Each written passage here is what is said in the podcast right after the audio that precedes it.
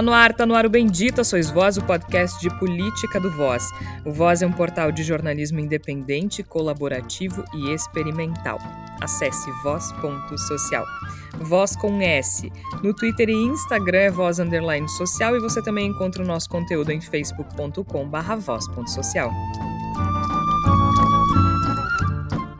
Você pode ouvir os episódios anteriores do Bendita Sois Voz no nosso site, voz.social, ou em outros agregadores. Eu sou Georgia Santos e desde o início da pandemia de coronavírus nós nos reunimos em edições especiais do Bendita Sois Voz, cada um na própria casa, respeitando a necessidade de isolamento social. Isolamento e distanciamento que talvez nunca tenham sido tão importantes. No início do ano, a esperança era passar o Natal e o Ano Novo com a família toda reunida. E chegando perto das festas, a esperança continua sendo não adoecer. Mas, da mesma forma como ocorria lá no início do ano, o governo brasileiro não faz nada para que isso aconteça. Mais de 180 mil pessoas já morreram no país, enquanto isso, o ministro da Saúde, general Eduardo Passuelo, participou de festinha, sem máscara, na casa do governador de Brasília, Ibanez Rocha, com direito a karaokê e Zezé de Camargo.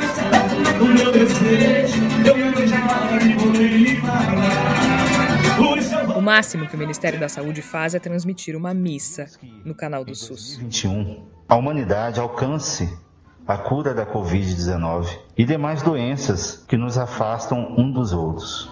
Nos ajude, Senhor. Ah, mas tem o Plano Nacional de Vacinação, não? Mais ou menos. O governo convidou um grupo de 36 especialistas para montar uma estratégia e, inclusive, cita o nome dos pesquisadores no documento de 93 páginas entregue ao STF na última semana. O problema é que esqueceram de comunicar os pesquisadores, que ficaram sabendo do plano pela imprensa. Ou seja, o governo afirmou que os 36 cientistas endossavam o Plano Nacional de Vacinação contra a Covid-19, mas eles sequer tiveram acesso ao documento. Para que essa, essa ansiedade, essa angústia? Nós somos. Pensa que acabou? Não. De acordo com reportagem da Folha de São Paulo, em reunião com Passuelo, os pesquisadores tiveram microfones silenciados e não puderam falar. O mundo começa a ser vacinado. Profissionais da saúde dançam de alegria nos Estados Unidos e nós estamos aqui, esperando um governo inepto e criminoso assistir a população brasileira. Estou com Covid. E ainda tem o novo Fundeb e a ABIN, a Agência Brasileira de Inteligência, a serviço de Flávio Bolsonaro, filho do presidente. É mole? 2020 não dá folga, nem em dezembro. E não tem indicativo nenhum de que 2021 será melhor. Que a falta de planejamento e a incompetência do governo de Jair Bolsonaro cobram seu preço e o preço é alto demais. Vidas. Esse é o preço. Eu estou com Covid. A gente precisa discutir para tentar entender o que está acontecendo, porque é grave demais. E é por isso que eu estou aqui acompanhado pelos meus companheiros, Flávia Cunha, Igor Natush e Tércio Sacal. Flávia, eu não vou te perguntar se está tudo bem porque eu não tô afim de levar uma pedrada, entendeu? Porque realmente não tá tudo bem, então eu só vou dizer seja bem-vinda. Obrigada, Georgia, por não perguntar se tá tudo bem, porque eu acho que não tá tudo bem, né? Quer dizer, pelo menos para a gente não tá, né? Mas eu fico pensando que para 37% dos brasileiros que consideram aprovaram o Jair Bolsonaro e disseram que o governo dele é ótimo ou bom, né? Parece que para essas pessoas está tudo bem, está tudo funcionando bem no nosso país, né? Eu, eu fiquei pensando muito que é, essa, essa aprovação, que é o mesmo nível do, do, mês de agosto, né? É, o que, que, será que essas pessoas, essa 37% aqui, o que, que, será que eles pensam, onde se informam, né? Porque eu fico pensando assim, talvez só pelo WhatsApp mesmo, né? Porque se for assim, vai, vai ter que negar todas as informações, todas essas informações que, que tu falaste na abertura, uma pessoa que acha que o governo Bolsonaro é ótimo ou bom não vai acreditar, é tudo mentira. Né? Então, assim, os mortos são um exagero, a vacina, na verdade, é toda uma conspiração mundial, então o presidente está certo em ser criterioso para fazer a vacinação, não pode ser obrigatória.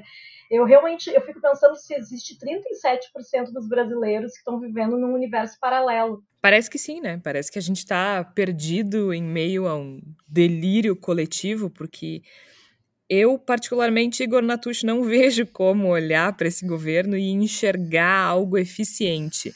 Mas, para algumas pessoas, é o que está acontecendo. Agora, a gente precisa discutir hoje sobre a gravidade de tudo isso que a gente falou na abertura, né?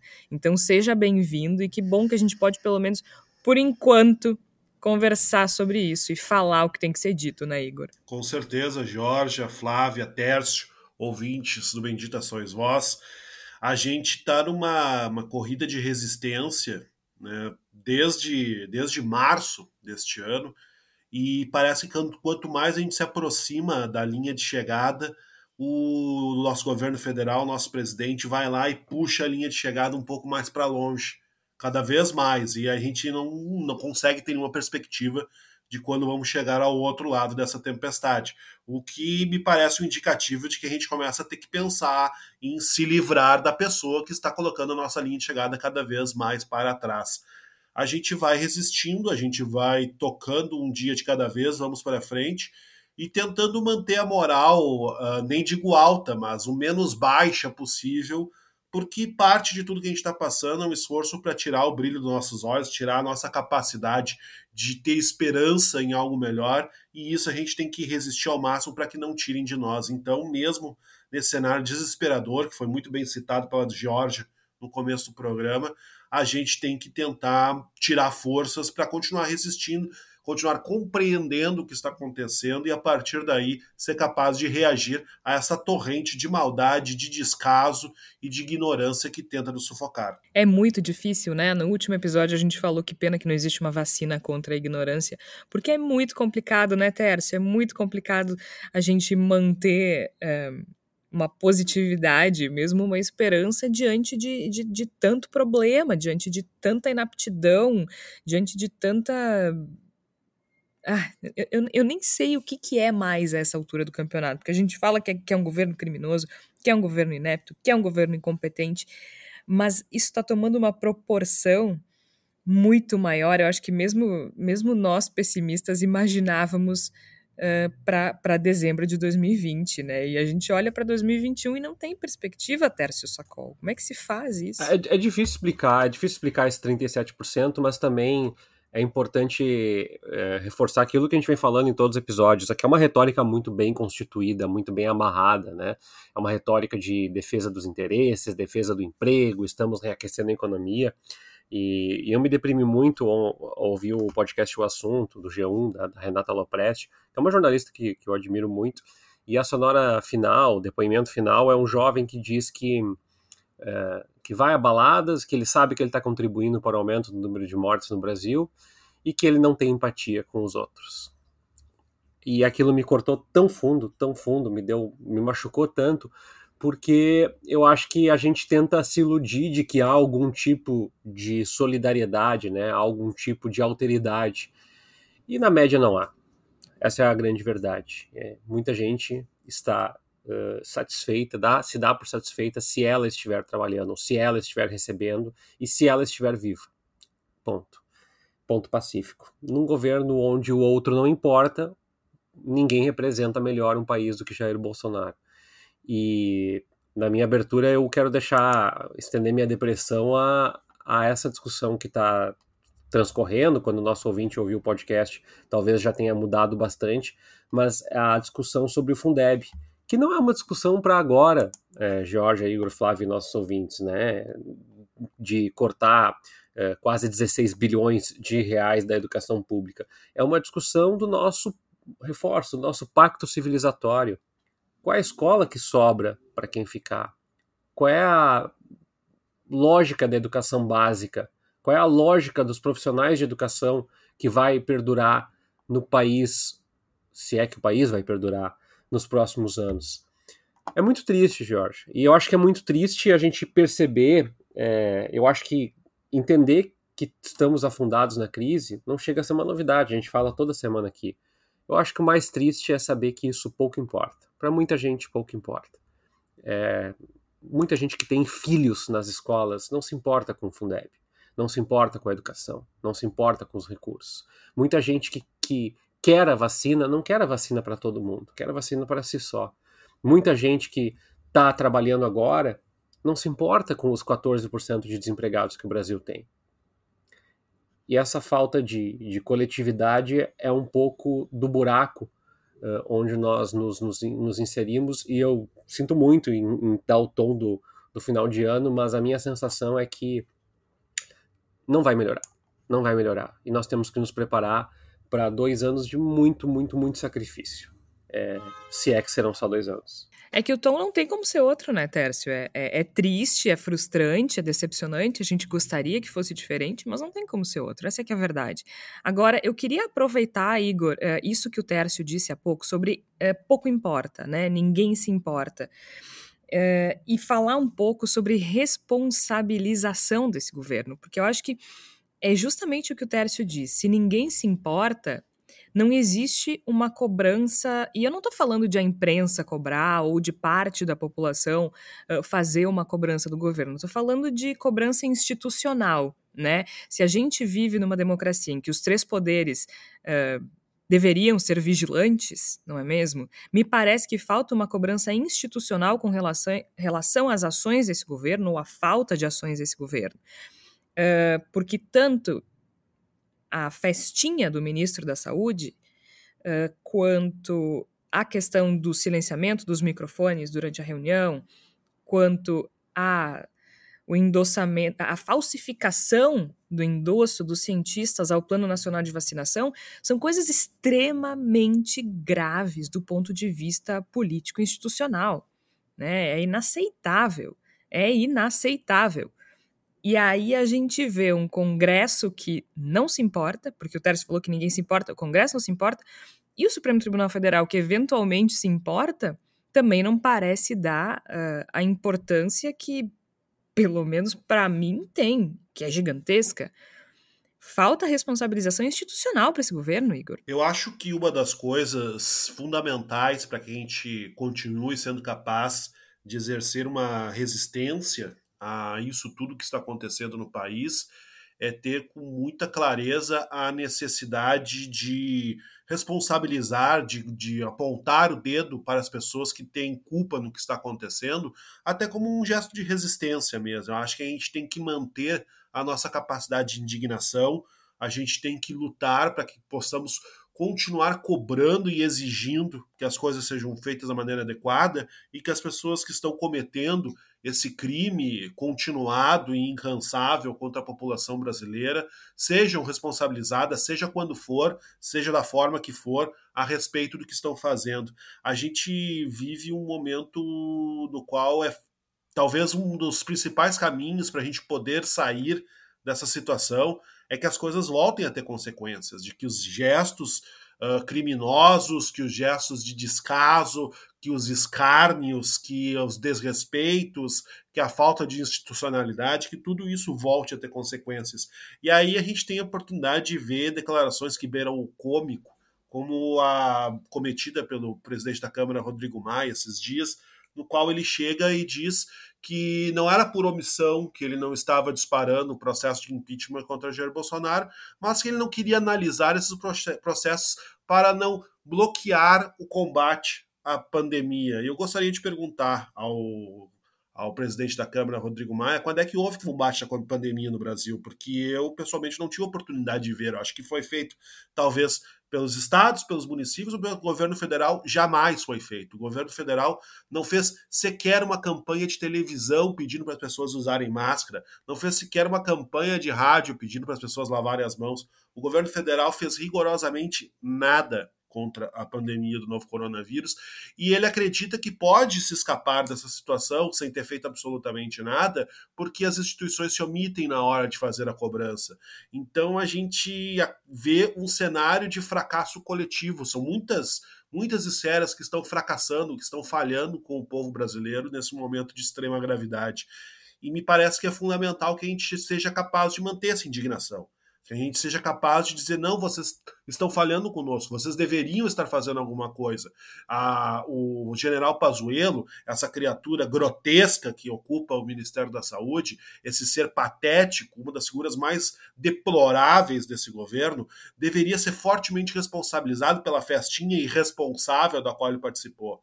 Se não está sendo, é porque falham conosco. Não é porque nós, nós não estamos loucos de achar que devem ser responsabilizados pelo que não são responsabilizados. Eles estão falhando conosco. As pessoas que deveriam punir Bazuelo pela palhaçada que ele fez estão falhando conosco. As pessoas que deveriam tomar uma atitude de uma reunião no qual os cientistas são convidados para ficar calados, não poderem sequer falar o microfone, deveriam ser responsabilizadas por isso. Todas as falas criminosas de Jair Bolsonaro, que hoje agora inclusive falou em um termo de responsabilidade para quem tomar vacina, ele deveria ser responsabilizado por essas coisas. E se não está sendo responsabilizado, é porque quem deveria promover essa responsabilização está fracassando, está se omitindo, está cometendo um crime contra a população brasileira. Então a gente tem que ter essa capacidade de indignação, a gente tem que ser capaz de manter dentro de nós essa chama, de exigir que as coisas sejam feitas e responsabilizar quem não as faz. Talvez a gente não consiga agora, a gente tem um cenário no qual é difícil, a gente tenta entender como é que é possível que ainda uma parcela significativa, mais de um terço, da população brasileira, segundo as pesquisas, esteja até certo ponto de acordo com o que acontece no governo de Jair Bolsonaro, mas a gente tem que tentar manter essa chama, porque essa chama é praticamente o único modo que a gente tem de sair desse pesadelo em que a gente está vivendo. E é uma coisa que parece interminável, assim, né, Tércio? Porque é, vem com. É sempre uma avalanche de. E aí, desculpa os nossos ouvintes, mas é uma avalanche de cocô, né? É uma avalanche de cocô. A gente não, não, não consegue, porque vem essa avalanche que, que que toma conta de tudo, e mesmo que a gente limpe, é, né, obviamente estou falando no sentido figurado, mesmo que a gente limpe, aquilo continua, continua o cheiro, continua a sujeira, continua é, é, é impregnado em toda a nossa vida social. E, e, eu peço perdão por ser escatológica, mas é esse governo é escatológico. Esse governo é, é, é abominável. E aí eu volto para a questão da responsabilização. As pessoas estão morrendo o ministro não é responsabilizado, o presidente não é responsabilizado por uma parte da população, mas também pelas, por instituições que deveriam fazer esse controle, que deveriam é, é, proteger a população brasileira e não o fazem. E, e, ainda a gente tem outras questões acontecendo além do coronavírus, né, Tércio? E uma delas é a, o uso da Agência Brasileira de Inteligência para proteger e defender Flávio Bolsonaro, o filho mais velho do presidente. É. E também tá tudo bem. E, e, e acho que o, o, o, nosso ouvinte vai perceber que o assunto ele tá, tá em evidência, mas também não tá tanto, né? É, porque é muito grave. E, e se o ouvinte quiser se perguntar, será que é tão grave assim? Imagina o seguinte: um ano e meio, dois anos depois do presidente Lula assumir, em 2002, é, é descoberto que ele está usando a Agência Brasileira de Inteligência para defender o Lulinha, o filho dele, aquele que é dono de todas as empresas do Brasil e algumas multinacionais e, e implanta chip nas pessoas, essa coisa toda, né? É isso. Só que a gente está tão uh, habituado ao absurdo, e eu estou tão habituado ao absurdo, que eu vou ser muito sincero com vocês e com o nosso ouvinte, eu não me escandalizei. Eu sei que deveria, mas eu não me escandalizei. Porque a gente. É que não surpreende mais, né? É, é, é, é é corriqueiro, é normal nesse governo. É por isso que a gente não se escandaliza, porque a gente não espera outra coisa. Pois é, e aí tem uma matéria da agência pública, que foi publicada hoje, que diz assim que o governo, é, é, hoje no caso, dia da gravação, né, 15 de dezembro de 2020, o governo Bolsonaro implanta agentes da BIM em diversos ministérios, economia, infraestrutura, saúde e casa civil. O agente da BIM, Rafael Augusto Pinto, é responsável pelo relacionamento com ONGs na Secretaria de Governo. E aí um, um, um, bom conteúdo da agência pública, como sempre. A agência pública faz um trabalho destacado de jornalismo nesse 2020, com talvez muito menos visibilidade do que ela mereça. É, eles, eles colocam aqui, entre outras coisas, que o Congresso é, impediu que o Palácio do Planalto recebesse amparo legal para espionar, mas que efetivamente existem é, representantes da ABIN, a, a, a manto do governo aí, para diferentes secretarias, órgãos, ministérios e reuniões internas, despachos internos, que a gente perdeu completamente o caráter de impessoalidade do setor público. Hoje o Brasil tem uma marca de Jair Bolsonaro sua família, sua família, muito, muito, muito presente. É a ABIN, é a defesa do, do seu filho, é o Ministério Público, é a PGR, são os reitores das universidades. E aí, Georgia, eu assino junto, né? Não estou colocando as pessoas dizendo assim, olha, é, vocês são culpados. Não, eu sou culpado também. Porque eu não fiz nada. Eu normalizei os escândalos. Esse é um ano que eu estou habituado a uma sessão de escândalos e eu não tenho saúde mental às vezes. E aí eu fico com a sensação que esse episódio da BIM, como a gente normalizou, o presidente vai lá e força mais um pouquinho, mais um pouquinho, mais um pouquinho. Até que em determinado momento a gente vai entender que tudo bem se a, a BIM for a agência brasileira do Bolsonaro. Não tem problema. Porque afinal de contas, a, a minha grande questão é quando que a gente vai se insurgir? Quando é que a gente explode? Ou será que a gente não explode mais? Porque eu achava que com a demissão, a demissão do Mandetta a gente ia explodir. E com a do Moro depois, não porque eram grandes ministros, mas porque representavam rupturas no governo. E aí eu, imaginei que com o número de mortes sucedendo, a gente ia explodir. Com a falta de uma vacina, nós íamos explodir. Mas a gente não explode a gente assimila, a gente torce, a gente é, sorri de canto, a gente é hipócrita. E, de novo, a gente eu também. Então, é muito duro esse, esse episódio da BIM e esse episódio do Fundeb, que, que denota um demo, denota um planejamento uh, essencial de que o governo deve estar a serviço da ideologia da família Bolsonaro, e o outro mostrando que tudo que não envolve a família Bolsonaro e os seus interesses de, de lógica moral e retórica vão ser abandonados. E as crianças do Brasil estão sendo completamente afundadas em desgraça nos próximos anos por conta de uma discussão do Fundeb. De novo, independentemente, nós estamos discutindo o Fundeb no dia 15 de dezembro, sem nenhuma expectativa clara de para onde as coisas estão indo.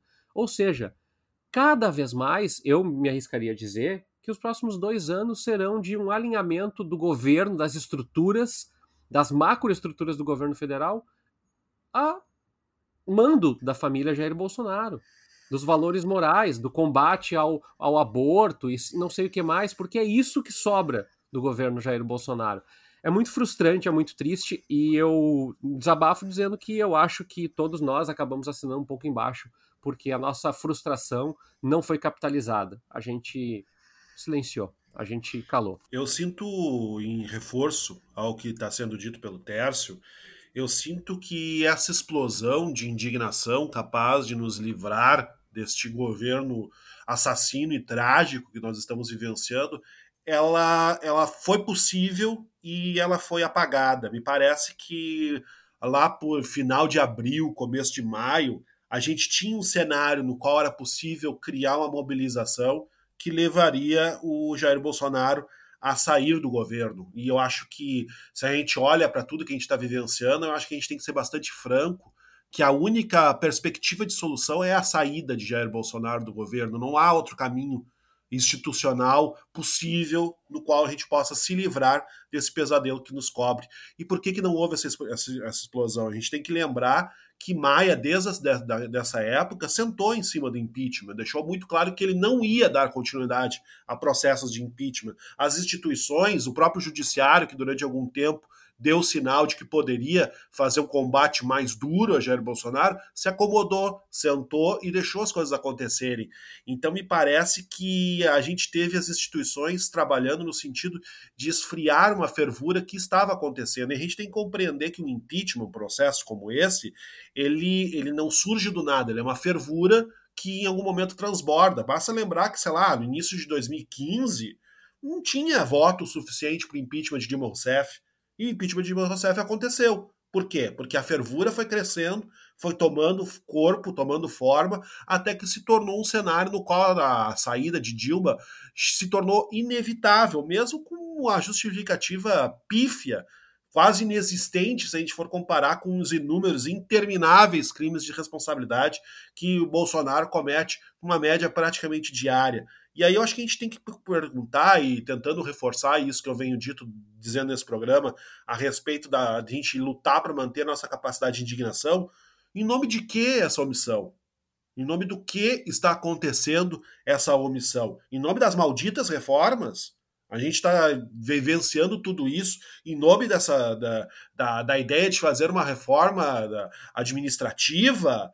É, e, e que reforma? Nem isso eles conseguem Exatamente. fazer, nem com base, sabe? Exatamente. Que bom, no mas eu quero deixar isso bem claro. É, pois é. Não, não, não, vejo que seja, não vejo uma reforma que seja positiva, mas nem isso que é algo que eles querem fazer efetivamente eles conseguem. Sim, e mais, que, que reforma é essa que tolera a morte do povo ao qual supostamente deveria servir?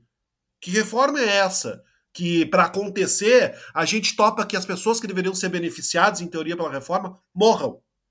Qual é, a quem serve essa reforma? Em nome do que se tolera o absurdo que a gente está vivendo? Porque ninguém vai poder alegar que não sabia, que não entendia a gravidade do que estava acontecendo no, no, governo de Jair Bolsonaro. Todo mundo entende com muita clareza. Todo mundo sabe que o preço que está sendo cobrado para tentar criar um clima absolutamente artificial para umas reformas absurdas e sem sentido que está se discutindo, todo mundo sabe que o preço disso é altíssimo e que tem sido desolador todos os dias e que não só mata o povo brasileiro, como mata a democracia brasileira e mata toda a esperança que a gente tem de uma nação.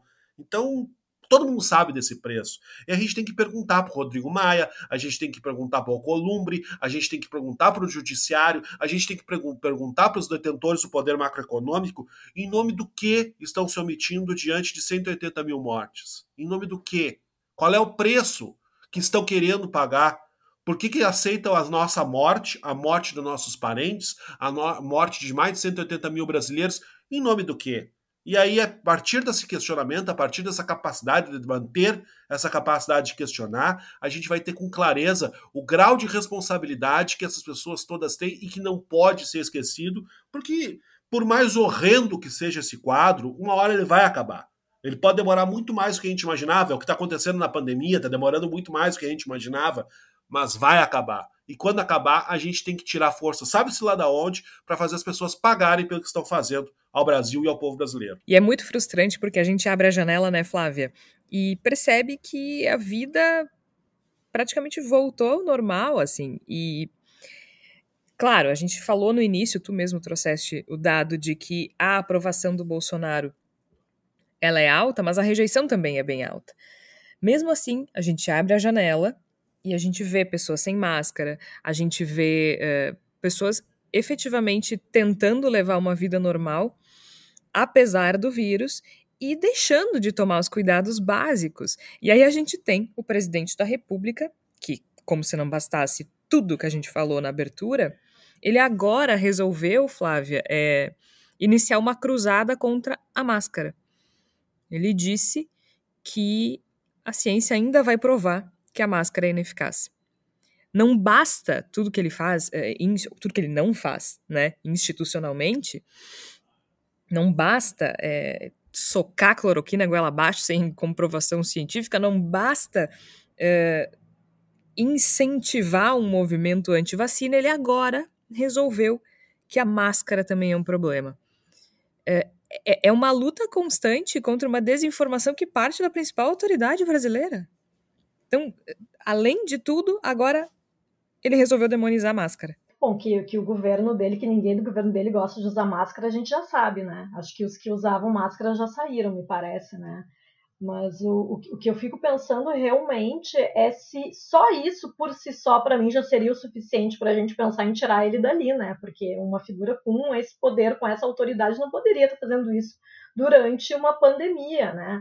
Mas o, o Tércio comentou, né, do, do Rodrigo Maia ter alegado que durante uma pandemia não abriria então um processo de impeachment, porque teria que se focar todas as, a, toda a atenção para o combate à pandemia. Mas como o governo Jair Bolsonaro não combate a pandemia, ele, ele, ele não vai se abrir o processo de impeachment pelo jeito, né? Porque eu acho que a gente vai ser assim um dos últimos países do mundo a, a ainda ter uh, focos, né, da doença. Eu, eu fico imaginando assim quando, quando é que vai acabar aqui, né? Porque a gente começa a ver em outros países uma certa esperança, né? Já tem a vacina, a gente sabe que a vacina é só o começo, né? A gente sabe que tem aqueles especialistas que já estão jogando aquele balde de água fria dizendo, ah, vacina não é a solução ainda. Não, beleza, mas a vacina é o começo da solução.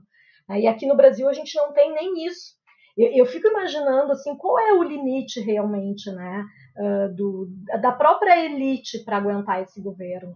Porque eu fico pensando que no momento em que o Brasil virar um país em que ninguém vai querer fazer negócio com o Brasil, porque aqui ainda vai ter ou vai, vai ter focos de coronavírus, o momento em que, em que o setor do turismo não vai ter, não vai querer, não vai ter visitantes, não vai ter estrangeiros visitando o Brasil, porque aqui ainda não vai estar tá erradicada a doença. Desculpa te interromper, mas só para pegar esse teu gancho aí do turismo, por exemplo, o governo ele está ignorando inclusive uma recomendação da Anvisa, né? Anvisa que é uh, estatal, né? Uh, uma recomendação do corpo técnico da Anvisa sobre a entrada de estrangeiros no Brasil é, que eles não estão exigindo que as pessoas que ingressam no Brasil façam teste, é, o teste PCR preferencialmente, mas que façam um teste de detecção do coronavírus antes de embarcarem para o Brasil. E apenas o Brasil e o México, que a gente sabe também que é um governo negacionista, é um governo de esquerda negacionista, apenas Brasil e México não fazem essa exigência. Todos os outros países fazem. Então, é, também nisso a gente é um, um, um, pilar de atraso, né? Que é bem isso que tu disse. Como é que as pessoas vão vir para eh, vão querer vir para cá, né? Vão querer fazer qualquer coisa no Brasil. É, e, e, daqui a pouco eu, eu, fico pensando, né? Hoje eu vi uma, uma notícia que as companhias aéreas vão, vão, vão exigir que, que os brasileiros que embarquem para o exterior uh, tenham que comprovar que tenham sido vacinados, né? Isso no dia que tiver vacinação aqui, a gente não sabe quando. Mas eu fico pensando que talvez daí haja uma pressão da elite, né? Quando a elite não tiver o acesso à vacina, porque a vacina vai ser só pela rede pública e vai demorar para chegar na rede privada, então aí de repente, ah, a pessoa não vai poder ir para Miami. Bom, então peraí só um pouquinho, esse governo não tá bom, eu não estou podendo ir para Miami comprar as minhas coisinhas. Eu não sei se vai ser nesse momento que as pessoas vão se dar conta, né, que a falta de planejamento e incompetência não, não atrapalha só a, a, os pobres, né? Atrapalha todo mundo, atrapalha todo o funcionamento do país, atrapalha a economia. Uh, e eu, eu, acho que como, como as pessoas não têm empatia e são muito egoístas, talvez, né? A grande parte das pessoas, a gente diz, né? A gente percebe, talvez seja só quando cair no seu, né? Ah, não, mas está atrapalhando a minha viagem que eu tinha planejado com a minha família para 2021 então agora eu estou vendo que o governo não é bom. Eu não sei se vai ter que chegar nesse momento, assim, né? Ah, Para havendo a pressão da elite, havendo a pressão de grandes empresários sobre o, o, o, Congresso Nacional, daí talvez se abra um processo de impeachment, né? Porque a gente sabe que existem interesses econômicos que ficam assim submersos, né? Que não aparecem, as pessoas que, que, que dão as cartas e às vezes não aparecem, né? Mas a gente sabe que elas existem, né? Isso ah, sem nenhuma teoria da conspiração aqui, né? Mas é, é real, a gente sabe, né? Que são as, aquelas, os investidores das campanhas e tal. Mas eu fico pensando nisso, né? O quanto a gente vai estar atrasado em relação a outros países. Já estamos, né? Então eu acho que o, o, o Tércio, o, o Igor comentou da, que a gente está numa corrida que fica sempre, a gente nunca chega no final, né? Eu fiquei me lembra, pensando na Corrida Maluca, aquele desenho, né? E na verdade, assim, nosso presidente é o Dick Vicarista, né? Ele está sempre fazendo a tramóia dele, nunca acaba essa corrida, né? E aí a gente fica nessa corrida maluca, assim, que não acaba nunca. E eu acho que é, é realmente muito cansativo. E a gente pensar que a gente está num dezembro, que a gente poderia estar uh, tá naquele, já naquele clima, assim, de final do ano, mais festivo e tal, mas eu não percebo isso nas pessoas com quem eu convivo, né? Acho que o momento realmente é muito tenso, é muito complicado. E, e, não só na política, não é, não, não é um momento em que a política está distante da gente, né? Que a gente olha, ah, não, mas isso aí não é problema meu. Não, na verdade, as atitudes desse governo estão impactando na vida de todos nós, né? Pois é, Flávia, mas assim, é claro que a elite brasileira que votou no Bolsonaro é grande parte apoiadora dela, mas a pesquisa da Datafolha que mostra, a gente pega a Datafolha e diz assim: ah, mas meu Deus, é uma catástrofe. Não, não é uma catástrofe porque só o Collor foi menos popular do que o Bolsonaro nos dois primeiros anos. Mas mesmo assim, 37% é uma catarse coletiva. Não existe como as pessoas não conhecerem alguém que faleceu, alguém que ficou doente, alguém que está desempregado. Então, é, é esse o ponto, né? A aprovação do, do presidente Jair Bolsonaro é mais alta entre homens, empresários, moradores das regiões norte e centro-oeste, assalariados sem registro e pessoas que ganham de 5 a 10 salários mínimos. E a reprovação mais forte entre estudantes, quem tem ensino superior, quem ganha mais de 10 salários mínimos, as pessoas que vivem nas regiões metropolitanas e entre pessoas pretas, né? Entre pessoas é, negras na classificação uh, do, do, do, IBGE.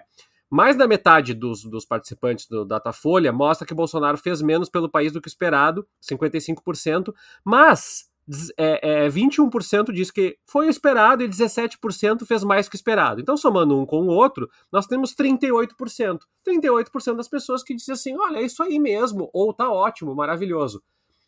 Bom, é, o que eu quero dizer com isso é que eu, eu não quero ser absolutista, também não quero dizer assim que não concorda comigo tá errado, não, não, não sou um protótipo ditador, mas a grande questão a ser colocada aqui é que existem, claro, um, matizes, existem cores que a gente não está percebendo aí, que envolvem o auxílio emergencial, que envolvem a retomada da economia no quarto trimestre do ano, que envolvem a perspectiva naquele momento de outubro e novembro de que a doença parecia estar tá no seu processo final e agora nós temos uma segunda onda, uma extensão da primeira onda. Claro que tudo isso entra na conta. De qualquer forma, o meu ponto a, a trazer para esse diálogo é que o jornalismo tem feito, em grande parte, a sua parte. Tem feito. Tem falado do Fundeb, tem falado da ABIN, tem sendo feitas matérias. Ah, mas a CNN, mas a Record. Pois é, mas na média, os assuntos que estão na Agenda 7 estão colocados, são esses. A grande questão é que existe por trás disso, e eu não sei explicar uh, exatamente todos os meandros, uma retórica que está vencendo. E essa retórica diz: vacina chinesa vai implantar chips. É, não se vacine com a vacina chinesa. Máscaras são uma farsa. Se o Brasil parar por causa de 182 mil mortos, nós vamos ficar desempregados. Vá para a festa, vá para o cinema, vá para a balada. Essa retórica ela está vencendo, mesmo que uma minoria atenda ela, ela está vencendo. Porque, perceba, a gente tinha uma retórica mais ou menos sob controle em abril, por exemplo, quando muita gente estava é, é, é, acatando a ideia de que nós precisamos controlar o vírus. E essa retórica foi invertida. Então, quando a gente pega essas notícias e elas todas estão emaranhadas, a ABIN a serviço do governo, o Fundeb descontrolado, uma festa para, não sei, celebrar 182 mil mortes, de repente colocar, não sei se o bolo tinha 200 mil lá, mortes como meta, se o, o bolo era regado a, a, a cadáver, a respirador, não sei, não sei exatamente qual era a proposta do, do, do ministro, mas a toda, toda essa dinâmica social que a gente está vivendo, toda essa dinâmica é, política que a gente está vivendo, esse caldeirão, ele não foi suficiente para queimar os nossos pés. Como não é, eles dizem assim, então põe mais temperatura, põe mais cadáver, põe mais é, é, pessoa preta sendo baleada, põe mais indígena morrendo nesse caldeirão, porque a sociedade está torpe. A sociedade está imobilizada. E eu sou parte dessa sociedade, eu quero deixar bem claro aqui. Nós estamos imobilizados. Nós perdemos a oportunidade de. de, e eu não sei, eu adoraria dizer para vocês assim, gente, a fórmula é essa, é a rua e quebrar tudo. Não sei se é, não sei se é. Eu não sei, eu, eu tenho dúvidas sobre qual é o caminho a ser adotado. Eu só acho que é muito desestimulante a gente pensar que a gente vai gravar mais 40 podcasts dizendo assim: olha, veja, hoje o Bolsonaro deu um chute na cabeça de uma senhora que protestou contra ele. Bom, e na semana que vem nós vamos falar mais sobre os problemas da vacina. É isso.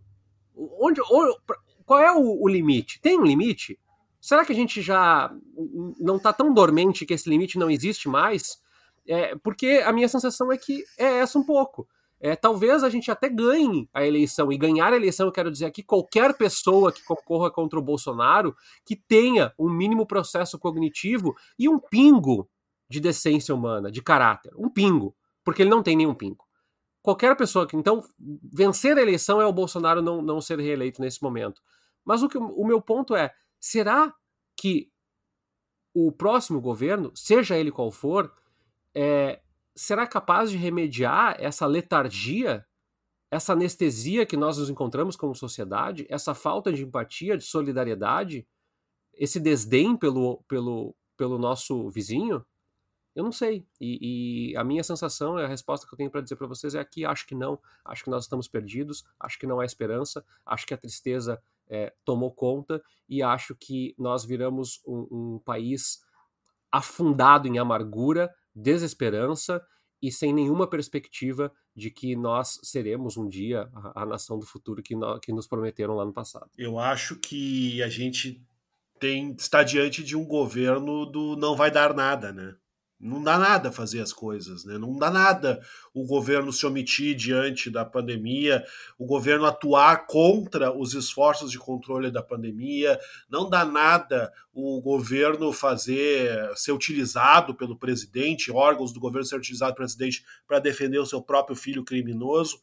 Não dá nada, não dá nada. E aí a gente tem que de novo fazer a cobrança, né? fazer a exigência de onde estão as pessoas que permitem que realmente não dê nada. O que estão fazendo as pessoas que deveriam estar fazendo com que houvessem consequências para esses gestos que estão acontecendo. E tem uma coisa que eu acho que a gente tem que levar em consideração também, que me parece que, ah, na medida em que a pandemia se espalha no tempo, ah, as pessoas vão ficando menos, menos dispostas a adotar a sua, a sua cota de sacrifício, e isso é algo que a gente verifica em vários países que não são o Brasil. Né? A gente tem vários lugares da Europa que estão voltando a ter medidas restritivas duras contra o novo coronavírus. A gente vê uma resistência da população a adotar essas medidas, a aderir a essas medidas, maior do que a gente verificava no começo. E me parece que há um desgaste geral em torno disso, né? E que se manifesta, por exemplo, na disposição de todos de fazer festas de fim de ano, sim, e dane-se todo o resto, porque já abriu mão de tanta coisa durante o ano, vai abrir mão também do Natal com a família, do Ano Novo com a família, isso eu não tolero. A gente vê uma, um cansaço das pessoas, e esse cansaço, até certo ponto, ele é genuíno. Eu acho que a gente tem que compreendê-lo.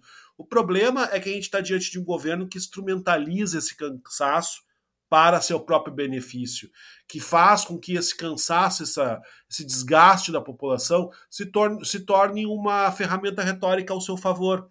Permita com que ele se, com que ele se omita, com que ele deixe de fazer as coisas, e eu sempre tento frisar que, para mim, o grande, a, a, o grande objetivo desse governo é lucrar tudo sem fazer nada. E me parece que a pandemia, o, a ausência de combate da pandemia do governo Bolsonaro tem muito a ver com isso, com essa disposição de não fazer nada, de não assumir qualquer tipo de responsabilidade com relação ao que seja a gestão de um país. Não é por outro motivo que o Bolsonaro, nesse momento, está querendo pedir que as pessoas assinem termo de compromisso, termo de responsabilidade, caso tomem uma vacina. Uma medida absolutamente esdrúxula, ridícula, que teria como único objetivo atrasar ainda mais a aplicação da vacina, porque ele não quer se responsabilizar por absolutamente nada. Ele não quer ter nenhuma responsabilidade sobre coisa alguma, ele quer poder roubar o butim, ele pode que ele, ele quer poder consumir o país sem ter nenhuma responsabilidade a respeito do que está acontecendo. Esse é o objetivo desse governo. Então a gente vive um cenário no qual esse cansaço, essa quase anestesia, eu diria, da população, acaba sendo favorável ao governo Bolsonaro para que ele continue no seu, na sua missão de roubar tudo que existe no país sem ter nenhuma responsabilidade. Eu acho que isso também ajuda a explicar um pouco os 37% de aprovação, e eu concordo com vocês, assim, ele é um, é um índice que ele é baixo, né, é, uma, é uma, uma aprovação baixa para um presidente da República no Brasil, mas mesmo assim ele é inacreditável, né, é absolutamente inacreditável. A mesma coisa agora, acabou de sair uma pesquisa do XP e PESP, falando que, segundo 29% do, dos consultados, o presidente Jair Bolsonaro seria escolha para a reeleição. Né? Se a gente vai pensar um presidente que está em mandato, ter 29% das escolhas das pessoas para ser reeleito, caso a eleição fosse hoje, é um número baixíssimo. Mas para Bolsonaro é altíssimo, é inacreditável, é quase intolerável. Pois é, Igor. Ah, eu não sabia essa pesquisa. É realmente é inacreditável, né? Me, me parece assim, ó, que Uh, pegando só, só para fechar assim o que vocês dois falaram, que me, o que me veio à cabeça agora é que realmente assim parece que a gente perdeu a noção do que é escândalo político, né? Porque, por exemplo, o ministro da Saúde está no meio de uma festa, sem máscara, né? No, no, no, momento em que tem tantos mortos de novo. Isso aí por si só, se a gente estivesse vivendo num país normal, entre aspas, já seria um escândalo. Mas é que no meio de tanta notícia e de tanta coisa que acontece, isso aí é só mais uma notícia que entra quase como uma curiosidade, né? Ah, o ministro estava lá junto com o Zezé de Camargo e Luciano e tal. Ah, não foi legal o que ele fez. E passa, né? E eu fico realmente pensando, né? Tentando pensar de que forma que a gente poderia Uh, ter uma visão um pouco mais otimista, mas é muito difícil, né? Porque eu acho que a gente está a, a, gente já chegou no, no, no, limite e mesmo assim, como diz o Tércio, a gente também está nessa coisa mais acomodada. O que, que a gente faz? A gente tenta fazer lutar com as nossas armas. A gente vem aqui, a gente grava um podcast, a gente faz matéria, a gente tenta fazer alguma coisa. Mas ainda assim, eu acho que existe uma letargia justamente porque estamos realmente todos, todos muito cansados, né? Mesmo no nosso privilégio, classe média, do home office e tudo mais, estamos cansados. E aí a gente gente pensa que a população que está saindo para a rua, que pegando ônibus lotado, de máscara, também é muito difícil, né? E, e eu acho que a gente está vivendo um momento em que uh, talvez essa ebulição que a gente precise vá demorar muito para acontecer, porque realmente as pessoas parecem tão entorpecidas. E acho que estamos entorpecidos mesmo, né? Porque é muita coisa, é muita coisa, é uma coisa tóxica, né? É, nós estamos todos intoxicados com, com a desinformação, a incompetência e, e, e, e, a inaptidão desse governo. E é bem o que vocês falaram, a gente perdeu a noção do que é escândalo, do que é grave. E assim como me parece que é uma população que despreza a empatia, a gente está. Nós estamos entorpecidos e anestesiados. E é tão difícil combater esse governo, é, porque assim, nós falamos aqui de inúmeros uh, problemas e escândalos envolvendo pessoas do governo ou pessoas ligadas ao presidente Jair Bolsonaro. Aí a gente entra no Twitter da Secretaria de Comunicação do Governo Federal, que publicou no dia 13 de dezembro, a gente está hoje gravando na terça-feira, dia 15, dia 13, às 9 horas da noite, no domingo, uh, tweetaram o seguinte: dois anos de governo dois anos sem corrupção, dois anos de guerra ao crime, dois anos de geração de empregos e crescimento, dois anos de defesa da liberdade, da fé, da família, dos brasileiros. O Brasil está cada vez mais forte, está virando uma grande nação. E aí é, tem uma sequência de tweets assim, né? Que o Brasil, antes de 2019, tinha recordes de escalada do crime, pior década da economia em 120 anos, rotina de escândalos, recordes de prejuízos nos. Uh, nas estatais e piores índices de os, entre os piores índices de qualidade de ensino do mundo. Brasil a partir de 2019, tolerância zero com o crime organizado, recordes de apreensão tolerância zero com o crime organizado, recordes de apreensão de drogas, geração de empregos, fim dos escândalos. Só que é, é só, é só essa, essas frases atiradas, não tem número, não tem fonte, não tem absolutamente nada. E cola, funciona isso dá certo, né? Eh, então é muito difícil combater essa narrativa porque a fonte deles, as fontes são as vozes da cabeça. E funciona e cola pelo menos para aqueles 37%. Então, então é é bastante exaustivo, né? Mas, enfim, a gente está aqui, a gente tem que fazer a nossa parte, e eu acho que a informação faz parte disso, né? Faz parte desse combate. E é por isso que a gente vai chegando agora na nossa palavra da salvação, é por isso que a gente vai chegando agora, então, na palavra da salvação. E eu quero começar com a sugestão que é a seguinte: o programa Roda Viva, da segunda-feira, dia 14 de dezembro, entrevistou 13 especialistas uh, que esclareceram muitas dúvidas a respeito da vacina. Né? Uh, a, a, pesquisadora Denise do Vaccine, o Dimas Covas do Instituto Butantan e Margarete Dalcomo da Fiocruz. O Roda Viva está disponível no YouTube, ele está disponível em diversos canais, há trechos no Twitter, no Facebook. Então, uh, fica essa sugestão para quem quiser se informar de verdade a respeito da vacina. Quem mais aí tem alguma sugestão para a gente? Flávia Cunha, o que é que tu tens? Bom, não tem a ver com vacina, mas tem a ver com hipocrisia. Eu estou lendo um livro maravilhoso da Helena Ferrante, que é A Vida Mentirosa dos Adultos, e eu recomendo muito como uma evasão da realidade com, com uma literatura de qualidade e questionando alguns padrões, né, dessa essa do, do, a gente poderia dizer assim, o livro é narrado por uma adolescente, pré-adolescente, enfim, e ela, ela é filha de cidadãos de bem. E aí depois, assim, a, a vida dela perfeita vai desmoronando e a gente percebe que existe muita hipocrisia, né, meio, né? Às vezes as pessoas têm essas suas coisas escondidas, né? e talvez o cidadão de bem, quando, quando se der conta de tudo que ele está tentando passar pano para esse governo do Bolsonaro, aí pode ser tarde demais. E é isso, então, a gente vai encerrando essa semana pesadíssima, pesadíssima. A gente pede desculpas, a gente quer, a gente quer falar sobre um, um país próspero, a gente quer falar sobre, sobre algo mais feliz. A gente está chegando no final de 2020 e a gente adoraria ter excelentes notícias e infelizmente não é o que está acontecendo. E é muito frustrante porque o Brasil ele sempre foi referência em vacinação no mundo inteiro, né?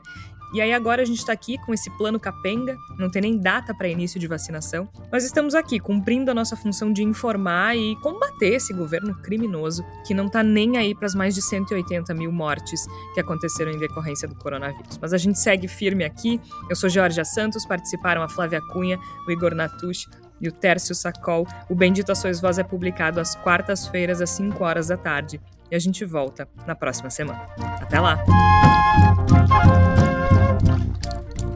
Música